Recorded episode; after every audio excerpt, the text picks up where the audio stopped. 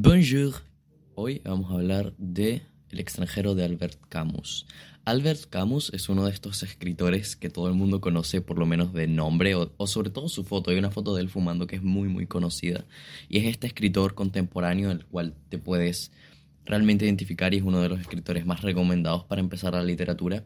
Pero yo siempre lo he dicho, si quieres comenzar una literatura filosófica, es decir, como tu camino de, de leer filosofía, lo importante lo primero y lo esencial es empezar por los griegos, como siempre, empezar por Platón, Sócrates, Aristóteles, después puedes saltar hacia um, el estoicismo con Marco Aurelio o Seneca, en mi caso fue Seneca, después saltas como los más contemporáneos y ya te vas con Nietzsche, con Albert Camus eh, y un gran, gran etcétera, ¿no?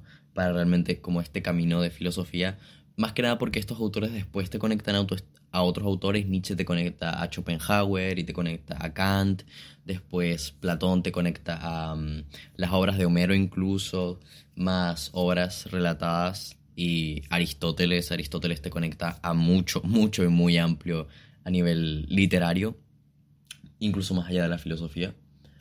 Pero ahora, ahora, eh, El extranjero es uno de estos libros cortos cortos y rápidos de entender, donde la forma de escribir destaca de una manera impresionante. Albert Camus, bueno, primero El extranjero es uno de estos libros por los que realmente como que alcanzó un nivel de reconocimiento totalmente merecido, porque escribe de una manera que no tiene sentido. Escribe realmente impresionante. Fue un gran novelista, dramaturgo y ensayista francés. Estudió en África del Norte y trabajó en distintas actividades hasta llegar al periodismo. Ahí es donde nace su increíble forma de escribir. Es un hombre que al estar en este campo del periodismo descubrió esta increíble forma de contar las historias y hacerlas interesantes.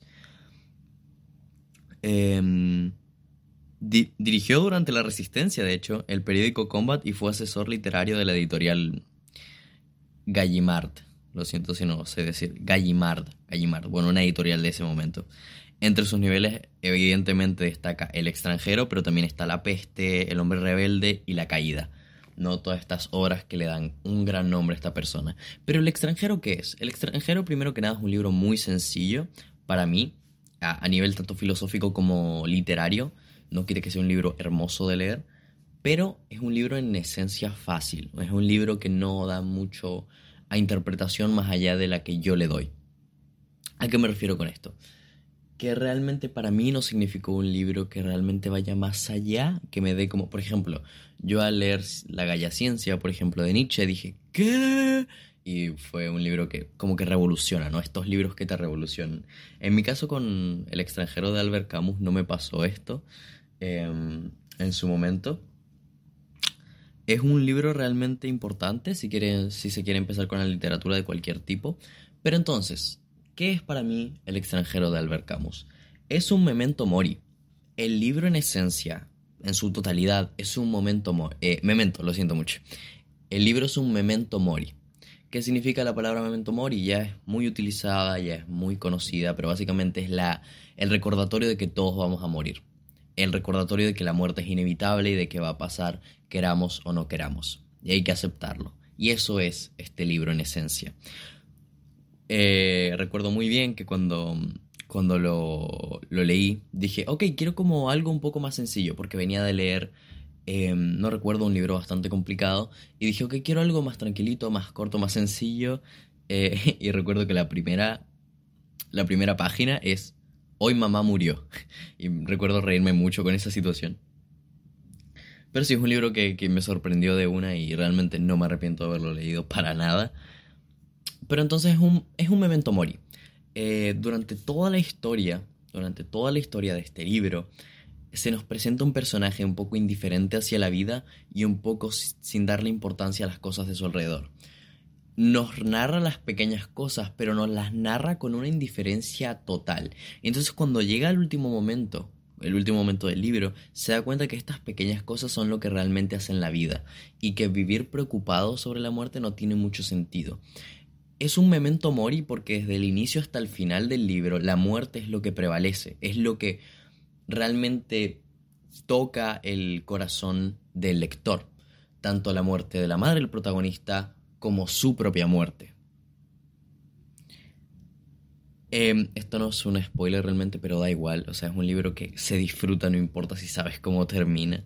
Da igual. De hecho, ni siquiera queda claro si muere, pero bueno, sí queda claro. Como sea, este libro es un memento mori en su esencia más pura. Es en las últimas páginas te das mucho muy cuenta de esto, de entender cómo todos vamos a morir y nada importa. No, no, puedes como vivir toda tu vida pensando y golpeándote la cabeza diciendo, pudo haber pasado esto, pudo haber pasado aquello. El propio protagonista dice, mi vida pudo tomar miles de millones de caminos diferentes, sin embargo estoy aquí. Y en este momento esto es lo que soy. ¿Y qué más da si muero a los 30 o no muero a los 60? Es inevitable, es lo que tiene que pasar. Y creo que esa es el, el, la belleza de este libro, es el memento mori, el recordatorio de que Mañana mismo podría pasar una desgracia y podrías terminar muerto. Mañana mismo podría pasar algo que no esperabas y podrías terminar em, en condiciones fatales o en condiciones desfavorables o desgraciadas. Para mí eso es El extranjero de Albert Camus. Realmente un libro impresionante que recomiendo leer y después evidentemente ir con la peste y así y así. Em, pero eso, básicamente, esto es el extranjero de Albert Camus para mí, un, en esencia un completo memento mori. Eh, así que me, gustaría terminar con algunas frases del libro. Eh, la primera de todas es, uno se forma siempre ideas exageradas de lo que no conoce. La dos sería, en el fondo no existe idea a la que uno no concluya por acostumbrarse. Número tres, según él, su verdadera enfermedad era la vejez, y la vejez no se cura. La cuarta, pues bien, habré de morir, antes que otros. Era evidente, pero todo el mundo sabe que la vida no vale la pena ser vivida. Un poco de fatalismo al final, pero se entiende mucho a lo que se refiere. Eh, eso es todo. Au revoir.